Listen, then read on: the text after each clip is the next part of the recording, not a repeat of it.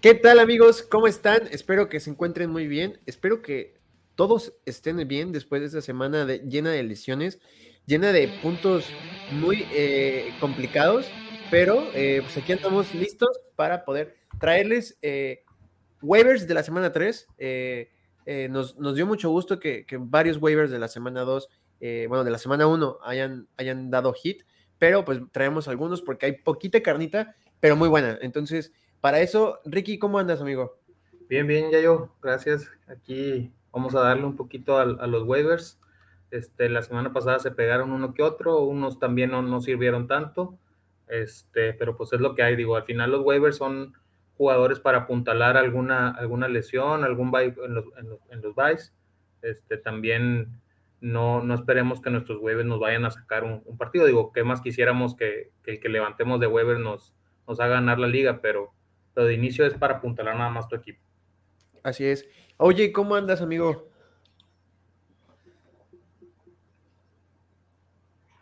Pues bien, contento. Eh, por esta semana creo que recuperé mi récord. La semana uno no me fue tan bien como me hubiera gustado. Y pues contento, ¿no? Como dice Yayo, que muchos de nuestros recomendaciones de semana para semana 2, semana 1 a semana 2, pues que dieron buenos frutos. Lo, creo que el bottom line aquí siempre va a ser, como dijimos al final del programa de Weber la semana pasada, Yayo, sigan el volumen, ¿no? El uso de los jugadores y pues vamos a darle con los que traemos para semana 2, que, vale la pena resaltar, no solo son de nosotros tres, sino de todos los miembros del squad. Así es, y como habíamos dicho en el episodio de los waivers de, para la semana 2, eh, vamos a recomendar waivers que puedan utilizar, no waivers que los van a tener en su banca para soltarlos la próxima semana porque pues no sirven de nada, ¿no? Entonces, waivers de la semana 3 y Ricky, empezamos con qué posición? Eh, pues con coreback, ¿no? Va, pues tenemos eh, en corebacks. Ricky, ¿a quién tenemos de coreback? Este, mira, en ligas de un coreback, que normalmente ya en ligas de cierto nivel, nadie toma un coreback suplente este, para no, no gastar un, spot en la banca. Entonces ahí te vas a encontrar a, a corebacks como Tua y como Carson Wentz, que, que, se han visto constantes y que te pueden sacar un, un juego, y más si tienes a Trey Lance que ya se lesionó, a Dak Prescott que ya se lesionó, a Tom Brady que no ha rendido.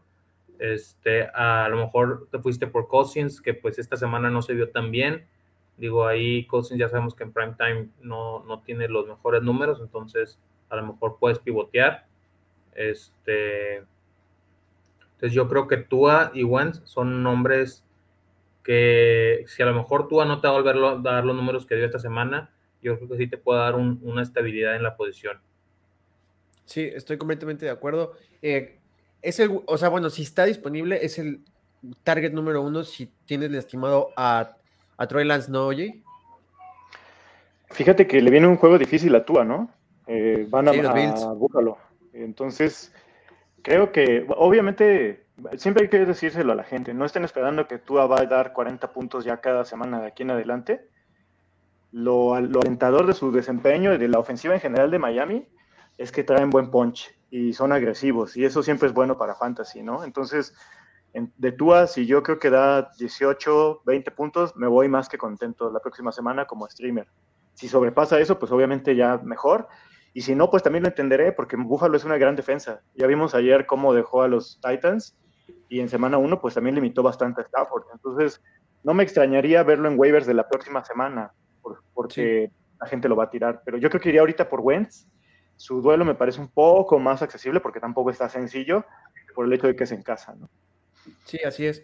Y pues bueno, justamente hablando de Wentz, creo que lo que me gusta de Wentz es que vamos a tener mucha producción de garbage time porque van a estar mucho tiempo y muchas veces abajo en el reloj, ¿no, Ricky?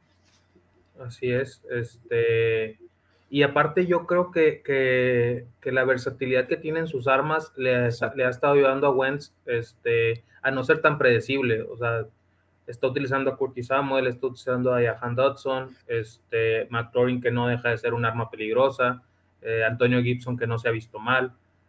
Eh, ahí le dio a McKissick, ya volvió el volumen aéreo ahí con McKissick, que la semana pasada no lo tuvo tanto.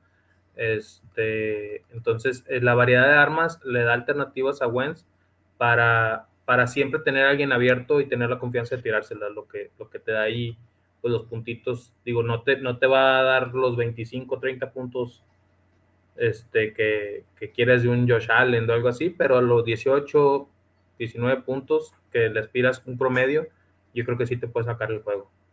Así es. Oye, ¿algún waiver eh, como por si no están disponibles estos dos? Yo pongo uno en la mesa, eh, que es un juego sencillo y que, bueno, eh, lo que buscamos también son corebacks que puedan correr. Justin Fields tuvo solamente un acarreo diseñado menos que Jalen Hurts y uno más que Lamar Jackson siendo el coreback 2 de la, de la liga. Creo que en algún punto van a llegar los touchdowns aéreos, pero pues nos emociona que, que pueda correr, ¿no? Oye. Sí, em, veo muy limitada la defensa de Chicago. Obviamente, Fields, como todos los corebacks que por, su naturaleza atlética corren, tiene ese upside, pero a mí sí me, asusta un poco sus juegos bajos, ¿no? Porque Fields es de estos que te dan un juego muy alto o te dan casi nada, ¿no? Entonces, sí.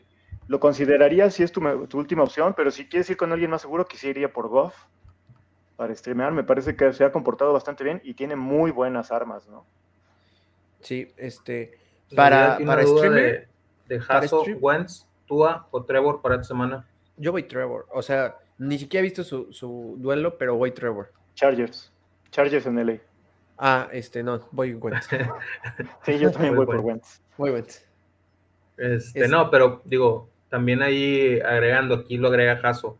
Trevor también es, una, es un posible waiver en ligas de, de, un coreback, digo, donde en teoría debe haber nada más 12 corebacks en roster. Este, si hay gente en banca, pues ahí ya se limita un poquito, pero, pero deben de estar todos en waivers. En ligas de dos corebacks, ¿cómo ves a, Jimmy G? Ya yo, ahorita estabas diciendo.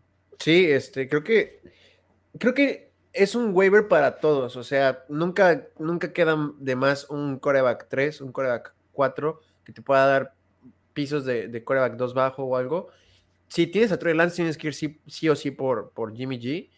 Y si no, también, porque es una, es una muy buena opción para mandar en trade al que perdió a Trey Lance, entonces, o al que perdió a Dak. Entonces, este, sí, Jimmy G es una súper buena opción.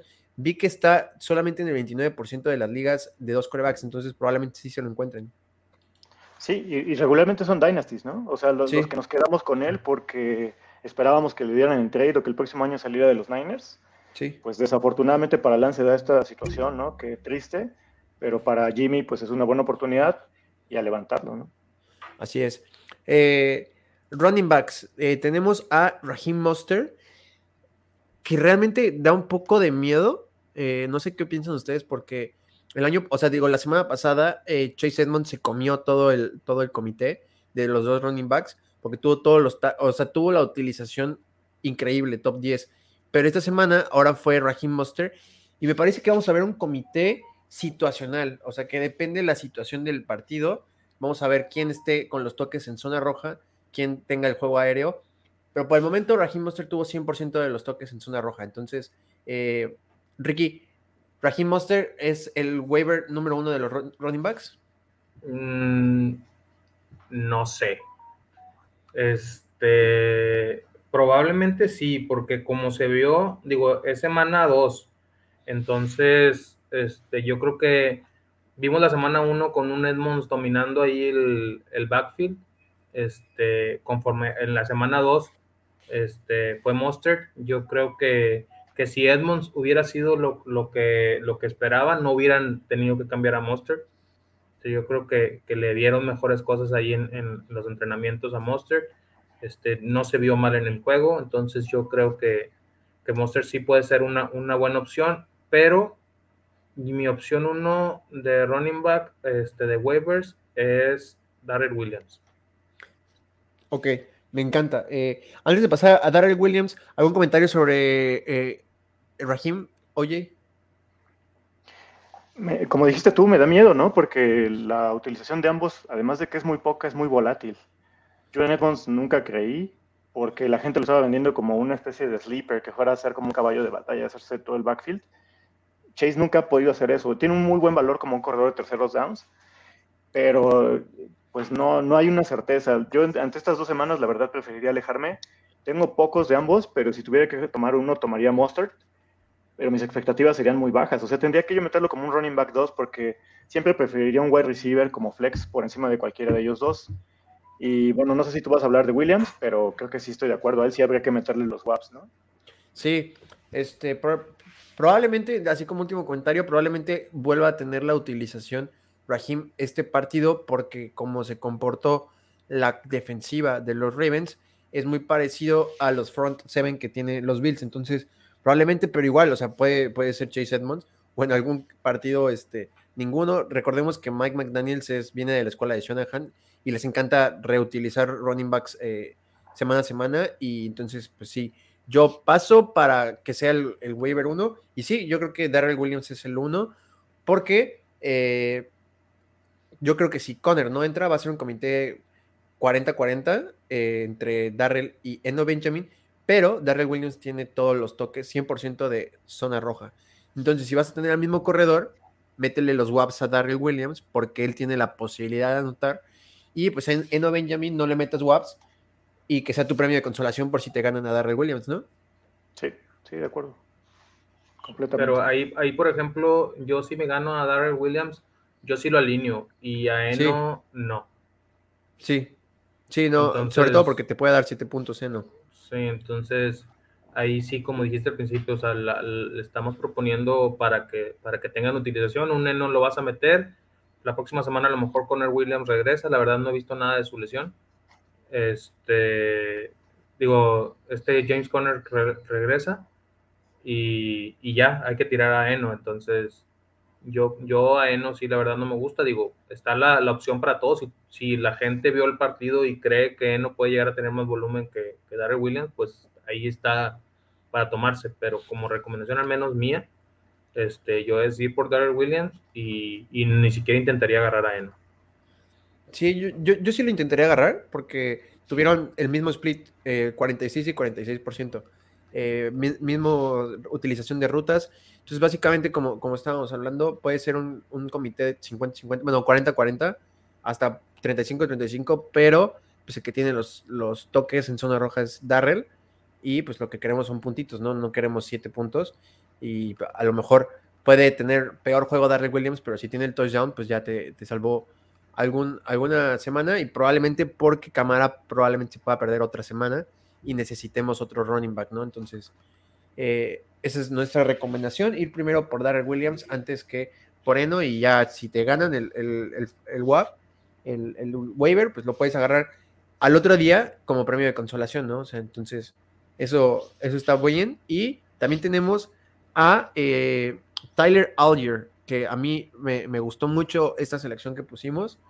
Eh, como el otro día lo estamos hablando, lo de Codarrell Patterson siendo caballo de batalla en la primera semana, nadie lo esperaba porque realmente no iba a pasar. Antes de que se lesionara eh, este Williams, él había tenido todos los acarreos, ¿no? Entonces, este, regresa Tyler de su lesión y tiene 10 acarreos y probablemente vayan en aumento. Entonces, porque realmente los, los Falcons no deberían de arriesgar a, a a, correr tanto, ¿no?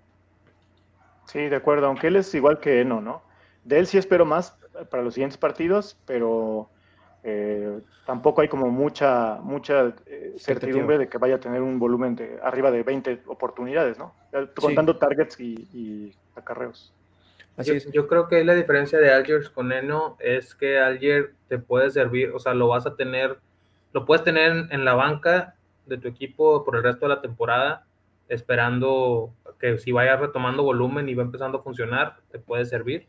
Digo, sabemos que Cordell Patterson no tiene el, el, gran snap count, el porcentaje de, de, snaps jugados, este, al menos la temporada pasada. Este, este año, la semana 1 nos sorprendió a todos. Ya la semana 2 ya redujo su, su porcentaje de snaps.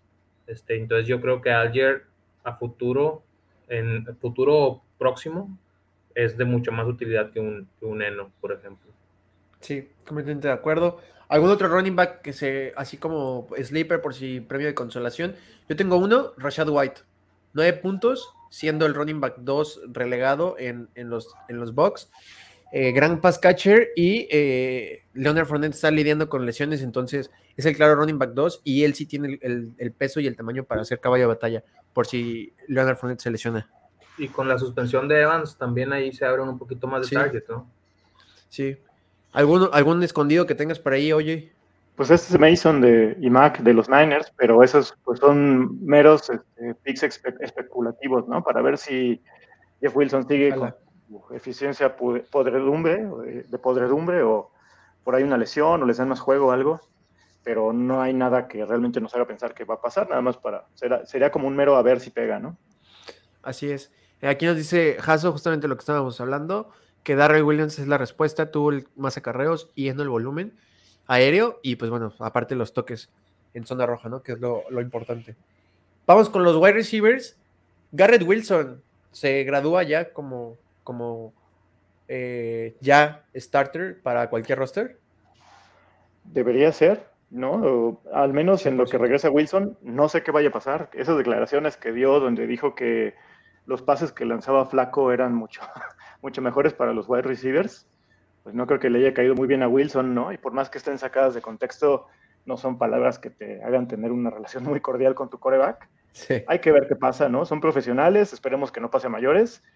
Em, la verdad, creo que al inicio de temporada todos estábamos muy altos con Elijah Moore. Sí es un gran talento. Los reportes del training camp eran que Elijah era el uno, pero pues Garrett ya se encargó de hacer, hacerse un poco de, no un poco, pero como el alfa de este equipo yo sí lo veo al menos estas dos semanas que vienen arriba. La semana que vienen es contra Cincy, creo que es un juego bueno para ellos y va a tener, eh, la verdad yo no esperaba lo que hicieron en Cleveland, honestamente yo pensé que Cleveland les iba a planchar el traje, pero recio, y así como los vi el domingo, ya iba a decir ayer, el domingo pues creo que tienen una gran oportunidad de, seguir alimentando a Wilson, y me preocupa lo de Ilaya, pero sí, sí va definitivamente.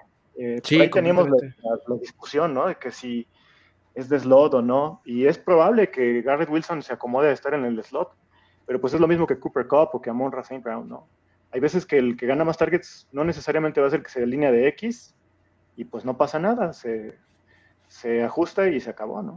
O no necesariamente el que gana más, más este, targets es el, mejor receptor, ¿no? Porque para mí eh, tiene mejor eh, currículum colegial y se me hace mejor jugador eh, Elijah Moore que, que, que Garrett Wilson, sobre todo porque es su primer año, pero pues ahí anda, ¿no? Y por ejemplo, ahorita que estaba viendo, eh, Garrett Wilson se alineó en el slot. en el slot 21 jugadas de 19 en abierto. Sí. y... lo estábamos checando hace rato con Jaso. Este, sí, mayor, o sea, mayormente. Casi la más que, que, Garrett Wilson. De que el Moore tuvo nada más una menos que el, el Moore tuvo una menos nada más. El Moore tuvo, creo que 12, 12, en el slot y 29 de, de abierto. No, eh, ah, tiene 29 en el slot y tuvo de abierto todas las demás. Aquí lo ando checando en, en PFF y Garrett Wilson tuvo 30. O sea, me parece increíble que, tengan dos receptores de slot tan buenos y que los puedan ocupar aparte como, como ¿no? O sea, no cualquiera puede tener eso. Este, eso está muy, chido. Y, y lo que me gustó. En, semana 2 me parece alineado 10 veces en el slot el Moore y 51 abierto. El Moore, ¿En dónde lo andas checando? En PFF. A mí me parece y, y Garrett Wilson, 21 en el slot y 19 abierto. A mí me parece 29.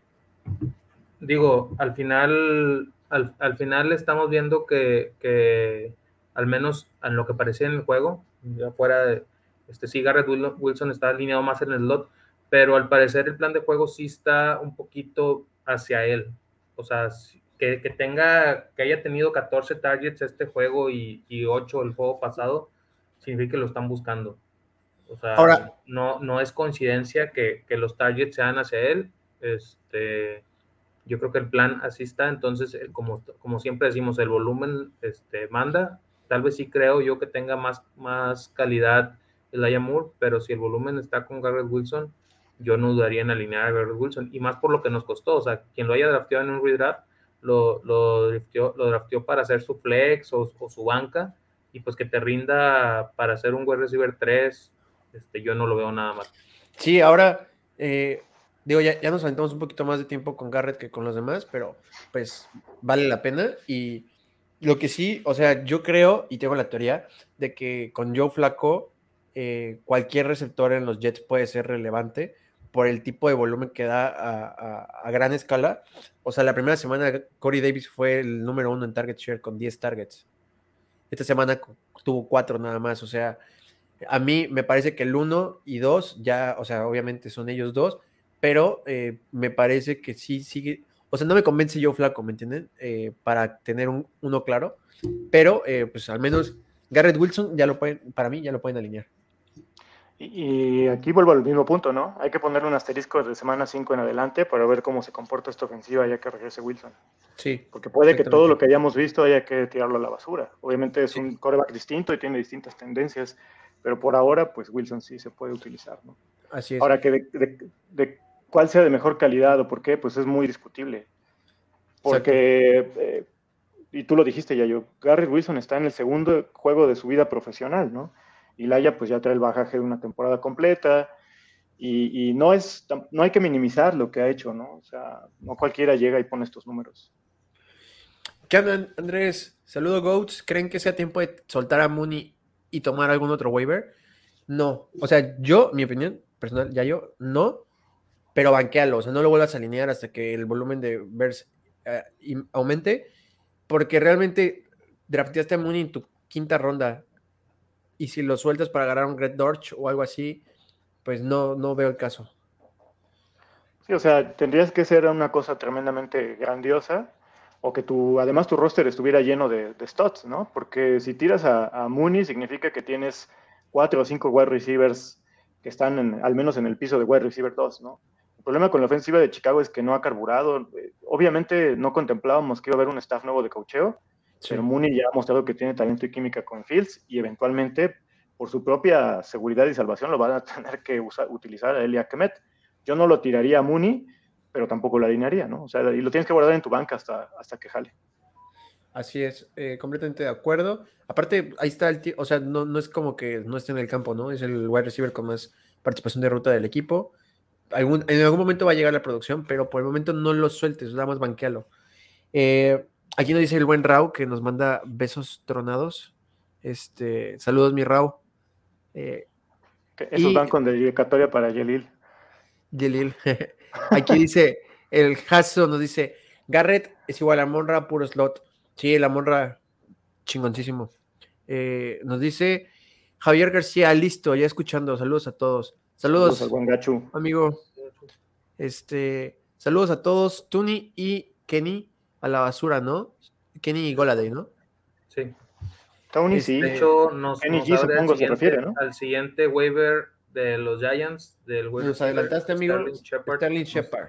Nos, nos, está abriendo aquí. Nos abrió guion. Sterling Shepard. ¿Qué opinamos de Sterling Shepard? Primero que nada, sorprendente su recuperación, ¿no? Ya ven que en off-season se hizo como este, este, esta marabunta de gente diciendo que todos los que venían de una lesión del tendón de Aquiles ya no servían para nada. Lastimosamente la semana 1 de Rams les dio una razón relativa y muy parcial, pero después viene James Robinson y viene Shepard y ha jugado muy bien. Se ve que es el que tiene la confianza junto con este chico del número 13 que no me acuerdo cómo se apellida en Giants y él vale muy bien un, un, waiver. Le veo un piso bajo porque pues Giants igual que, que Bears y eso hay que entenderlo están con su staff nuevo, o sea, apenas están implementando el esquema y eso no, no se da de la noche a la mañana. Yo creo que Giants va a estar en su buen potencial de la semana 6 para adelante. O sea, ahorita apenas se están acomodando y a Shepard lo veo bueno para Vice o para lesiones ya cuando empiece todo lo pesado de la temporada. Antes de, pasar con Shepard, este, nos puso aquí Andrés. Mis otros wide receivers son Chase, Chase, Dix, Pittman y Burks. Está libre Garrett Wilson. Eh, ¿Soltaban a Mooney por Garrett? Eh, híjole. Es, o sea, es que esa es buena, o sea, no, por, no por ningún waiver, pero. honestamente, si tiene Chase, Dix y Pittman, este, tanto Mooney, Burks o Garrett en lugar de Mooney, este, van a ser para flex o para banca y actualmente te sirve más Garrett que Mooney. sí. Este, híjole, pero el problema es que, lo puedas volver a levantar, ¿verdad? Pero, pero sí, sí, pues yo, la verdad, ahorita en este momento me dolería, pero se me hace que sí lo cambiaría. Sí, duele por lo que invertimos por él, pero. Claro. Pero no, o sea, no es descabellado, lo haría por. O sea, sobre todo si estás ganando. No, y tiene si vas, de, de los tres actores. O sea, no. Sí, no, o sea, yo sí lo haría y sobre todo porque tienes a Burks, o sea, Burks ya viene su breakout, o sea, fue el wide receiver uno de Titans por mucho, se comió a todos los wide receivers de Titans. Y aquí nos dice... que que Pittman está lesionado, ¿eh? O sea, no, es, no, es, cierto que juegue semana 3, entonces yo sí me cubriría. Aquí nos dice el buen Gachu, hora de soltar al Tyrant Albert O. Sí, hasta que no se resuelva la ofensiva de los Denver Broncos, para mí no, no, no tiene que ir Albert O. O sea, saben que yo soy defensor de Albert, pero eh, es igual que Cole Kemet. Los dos tienen participación de rutas, están todo el tiempo en el campo, eh, tienen las yardas por ruta recorrida, todo, pero no sirve si no hay targets y pues no, no importa, porque eh, el sistema de Natalie Hackett realmente es asqueroso. Entonces, hasta que, hasta que Russell Wilson se pueda adaptar a, a este sistema que ya lo sabíamos, ya lo habíamos dicho aquí, que Russell Wilson iba a tardar mucho en adaptarse al sistema RPO. Eh, Albert O no es utilizable todavía. Sobre todo porque va a tener picos de, otra vez, 12 puntos y 0 puntos, ¿no? Entonces, para que no te toque ese pico de 0 puntos, vete por ahorita, que vayamos a los Tyrants.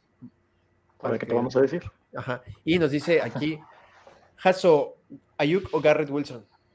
Yo creo que si quieres piso, piso seguro, iría por Ayuk. Si quieres un potencial league winner, que desde la ronda 10 o 11 te haga ganar, bueno, ya ahora estamos hablando de waiver, ¿no? Pero que desde el waiver te pudiera ayudar a ganar porque absorba más targets y tenga más techo, iría por Garrett.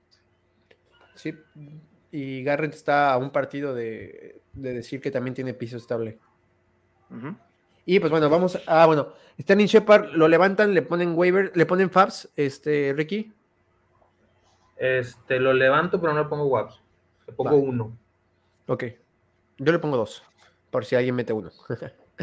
sí, yo creo que depende de la situación, ¿no? Si estás en un roster depende también de tus jugadores. Sí, también. Depende, depende, de tus jugadores. Pero digo, en una liga normal con unos seis bancas, probablemente tienes a alguien inutilizable ahí en, en tu banca que lo puedes tirar ahí a ver si levantas a, a Shepard. Perfecto. No, no, vas a estar hablando, Ricky. Jahan Dodson otra vez tuvo touchdown. Me preocupa que tenga touchdown y su, utilización sin touchdown vaya a darnos cinco puntos, pero al final del día eh, va en este camino de ser novato y, establecerse con targets. Ya es el wide receiver que más eh, tiempo está en el campo, entonces al menos puede llegar a los targets ahí, ¿no? Sí, y creo que, creo que los commanders, dado el volumen que han mostrado, van a estar alimentando de manera más o menos decente a sus tres wide receivers, porque Curtis Samuel ya se vio que lo van a utilizar no solo como wide receiver, sino además también como corriendo, saliendo ya sea en motion o metiéndolo en la backfield. Y McLaurin, pues por el talento que tiene, se llega a desmarcar. Y además, Commanders no lo veo dominando en ningún juego. Ellos sí necesitan el ataque aéreo. Eh, y, sí lo veo a, Dodson alineable en, en, alguna circunstancia o en un flex profundo, ¿no? Así es. Eh, Ricky, Jacoby Myers, se les dijo, 18 puntos sin touchdown. Pues es, que sabemos que él tiene el volumen, este, de verdad no, no, tengo el dato del target share de esta semana, pero la semana pasada creo que tuvo como el 40% de target 37 esta semana. Este, entonces el, el volumen que está teniendo es, es impresionante, o sea, con, con las puras recepciones te, te da los puntos para, para poder competir. El problema es que no tiene touchdown, nunca lo ha tenido en sus tres años de carrera, cuatro años de carrera. Este, y eso, y eso te quita, te quita techo. O sea, no, no, no vas a esperar un juego como el de Dix, como el de Monra, aún teniendo ese volumen, porque, pues la verdad, nunca le. Si anoto un touchdown, ya date por servido. Entonces, digo, si está en waivers, sí lo levanto por el volumen que tiene y te va a servir como un buen flex, pero, pero solo hasta ahí. Ok, yo, yo no estoy de acuerdo, pero oye, pues yo, yo lo alinearía como, como un flex dependiendo de mis opciones, ¿no? Eh, siempre todo está en función del roster, porque por ejemplo ahorita el que decía Andrés con Chase, Dix, Pittman, ellos tres sanos, pues no necesitas a, a Jacoby, pero en un bye o una cosa así, pues sí es muy utilizable, es muy seguro por el volumen que tiene, pero es una opción poco sexy por el asunto de los touchdowns, pero, pero sí lo metería en, en, las circunstancias adecuadas. Sí, así es. Eh, yo creo que fuera de Garrett Wilson, que dudo que esté en varios waivers porque se iba en ronda 10, este, fuera de Garrett Wilson, yo no, nunca, nunca, nunca, nunca vamos a ver un waiver que te dé 18 puntos en una semana sin touchdown. Eh, nunca, o sea, no, no hay, no existe y no le busquen porque no existe. Pero eh, yo sí le, o sea, yo no voy a meter waiver por Jacoby porque ustedes saben que lo tengo en todas mis ligas, solamente en una no lo tengo, entonces. pero, eh, si tuvieras que meterle, ¿cuántos watts le metías? ¿Qué porcentaje de tu, de tu cartera? 30%, lo mismo que le metía a, a Jarvis Landry, 30%. 30% de tu cartera. Sí. Este, Pues pasamos a los Tyrants, ¿no, ya yo? Tyrants. Ah, pensé, eh, porque nos llegó una pregunta ahorita por el chat. Preguntaban de Agolor. Eh, Agolor me pareció un juego circunstancial. Sí. sí. fue un muy buen puntaje. Lo levantaría por cero WAPs. Si en una liga, por ejemplo, este, desde el jueves o, y ya los juegos del domingo voy perdiendo por varios puntos y necesito upside, pues sería tirar ahí un flyer a ver si le dan otro touchdown aéreo y te, te saca el milagro de los 20 puntos, ¿no? Pero, pero alineable para mí no es. No, es nada más si juegas ligas muy profundas, de cuatro flex o algo así, pues un, un, dardito, pero pues no me gusta, es el, es el wide receiver 3 de una ofensiva con poco volumen y que todo el volumen se lo come Jacoby y Hunter Henry, entonces no, no me gusta. Los Tyrants, tenemos a Logan Thomas, que ojo, no es sexy su porcentaje de snaps, tuvo como 60% de snaps, pero el 60% fueron en jugadas de pase. Los commanders saben que lo quieren para los, los pases y lo quieren sano. Entonces, súper buena opción porque tuvo el 13% del target share de la zona roja. Y, es entendible los snaps, ya yo, porque viene recuperándose de lesión. O sea, no es una lesión sencilla. Y yo tenía honestamente el miedo de que no regresara al 100. Igual. Pero con todo y esos snaps limitados ha jugado bastante bien. Entonces me cayó la boca, eh, como varios más. Entonces, pues sí, sí, sí lo levanto sin ningún problema. No, y, y, o sea, y no lo dije como, como, como punto negativo a, Logan Thomas, ¿no? O sea, lo dije que 60% de snaps, pero tuvo 100% de participación. O sea, los commanders lo quieren para cachar pases y pues nosotros no lo queremos para bloquear, ¿no? Ricky, Tyler Higby, ya por pues fin tuvo su año bueno, porque el año pasado no fue, pero parece que este año sí fue. Pues ya tiene dos semanas participando activo en, los targets de, Stafford. Sabemos que a lo mejor el problema de, codo que trae Stafford no lo deja lanzar tan largo, entonces está buscando pases más cortos y, y Higby es opción para eso. Digo, a eso ya es, es teorizando un poquito, pero se ha visto bien, no ha hecho tantos drops. Este, en el juego de la semana 1 tuvo dos seguidos, este, y en este juego no recuerdo haberle visto un drop en, en el de semana este, que era uno de los detalles que tenía Higby. Entonces, mientras siga con sus manos seguras y, siga estando abierto para, para Stafford, yo creo que, es una buena opción. Y más porque pues, lo, levantas de waivers o lo levantaste la semana pasada de waivers. Este, yo sí lo veo un, un alineable todas las semanas, sin ningún problema, este, por, por la ofensiva que tiene, que tiene Rams. Entonces, es, es, de esos Titans que, que, levantas y puedes tener y olvidarte la posición hasta su guay. Así es, y, contestando ahora sí a Gachupín, este era mi consejo, levanta a Tyler Higby si está y tíralo por Alberto. Tiene 27 y 25% de snaps share en, en su, o sea, pero en target share de semana 1 y semana 2, o sea, eso es lo, increíble, semana 1 100% de participación, semana 2 93. O sea, está ahí todo el tiempo. más targets que Allen Robinson. Sí, o sea, eh, nada más tiene, eh, creo que tres rutas corridas menos que Allen Robinson. Entonces, muy bien.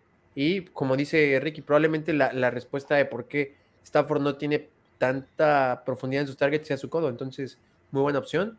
Y la siguiente opción es Evan Ingram, que calladito eh, ha sido constantemente me, pero al menos ha sido constante.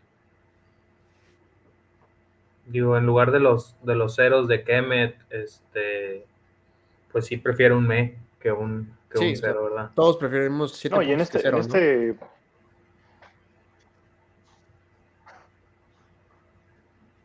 Oye. Creo que se... Me, me estoy cortando un poco, no sé si me está jugando mal No, no problema. Sí, no, estaba diciendo que, este que, es mejor 7 puntos que cero. Ah, por supuesto. Y, y, y, ese ha sido casi, casi suena muy feo lo de Kemet, pero la gran mayoría de los Tyrants están dando abajo de 11, 12 puntos. El año pasado al menos teníamos cuatro o cinco constantemente arriba de ese promedio, pero este, este año ya ha estado más pobre, ¿no? Entonces, Engram lleva buenos targets con, con, con, Trevor. con Trevor Lawrence. Y a pesar de que ha tenido buenos juegos en el sentido de que se ha desmarcado, ha tenido targets, no ha llegado a un touchdown, entonces con el volumen que tiene y un touchdown te hace la semana, ¿no? Sí, probablemente en, alguna semana vamos a tener el puntaje que tuvo Gerald Everett, ¿no? En su, semana 1. 13 puntitos muy buenos, mejores que cero. Y este, Ricky, antes de terminar, ¿algún waiver exótico que tengas por ahí para ligas profundas? Híjole, este... No, ahorita no, no, no me quiero aventar ningún volado, no, no traigo, este, ah, bueno, tengo algo, este, no, no avienten Wags por Noah Brown. Ah, no, por favor, no, no lo hagan. O sea, compren a CD. Este, compren a CD barato, este, no, no, no malgasten sus WAPs en Noah Brown. Muchos se, vieron ahí por el volumen, creen que, que, él va a tener un volumen importante. Hay que acordarnos que Cooper Rush estuvo, ha estado entrenando siempre en el segundo equipo con Noah Brown, entonces hay cierta química que conforme vaya entrenando con el primer equipo va a ir tomando con CD este, que ya va a regresar Gallup, este, que Tolbert probablemente también ya pueda regresar pronto. Entonces, Noah Brown no es una opción sólida ni segura para que no, no. Es lo único que quiero decir.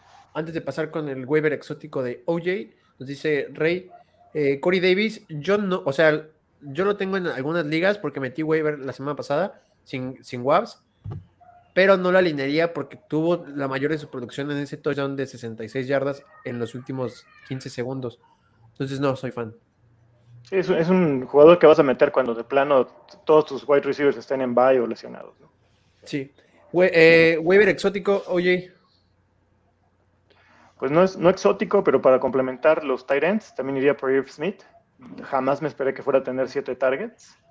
Eh, se vio bien. Obviamente hay cierta incertidumbre porque tuvo un juego absolutamente irrelevante y el juego de anoche donde se vio bastante mejor. Eh, entonces iría por él. Y Greg Torch de los Cardinals no tuvo tantos targets como la semana 1, pero tuvo un touchdown. Entonces, mientras no regrese Hopkins, creo que es un buen voladito ahí por si se te lesiona o por si tienes a Mooney de flex. Así es.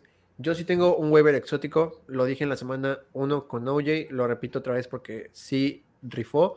Juwan Johnson, el Tyrant, realmente Tyrant uno de los Saints, 100% de participación de ruta semana 1, eh, de semana 2 y de 89 en semana 1. Este, tuvo más targets que el waiver favorito de todos, eh, Tyson Hill. Entonces, este, muy buena opción. Y si se llegan a encontrar a Chris Olave, metan waivers por él.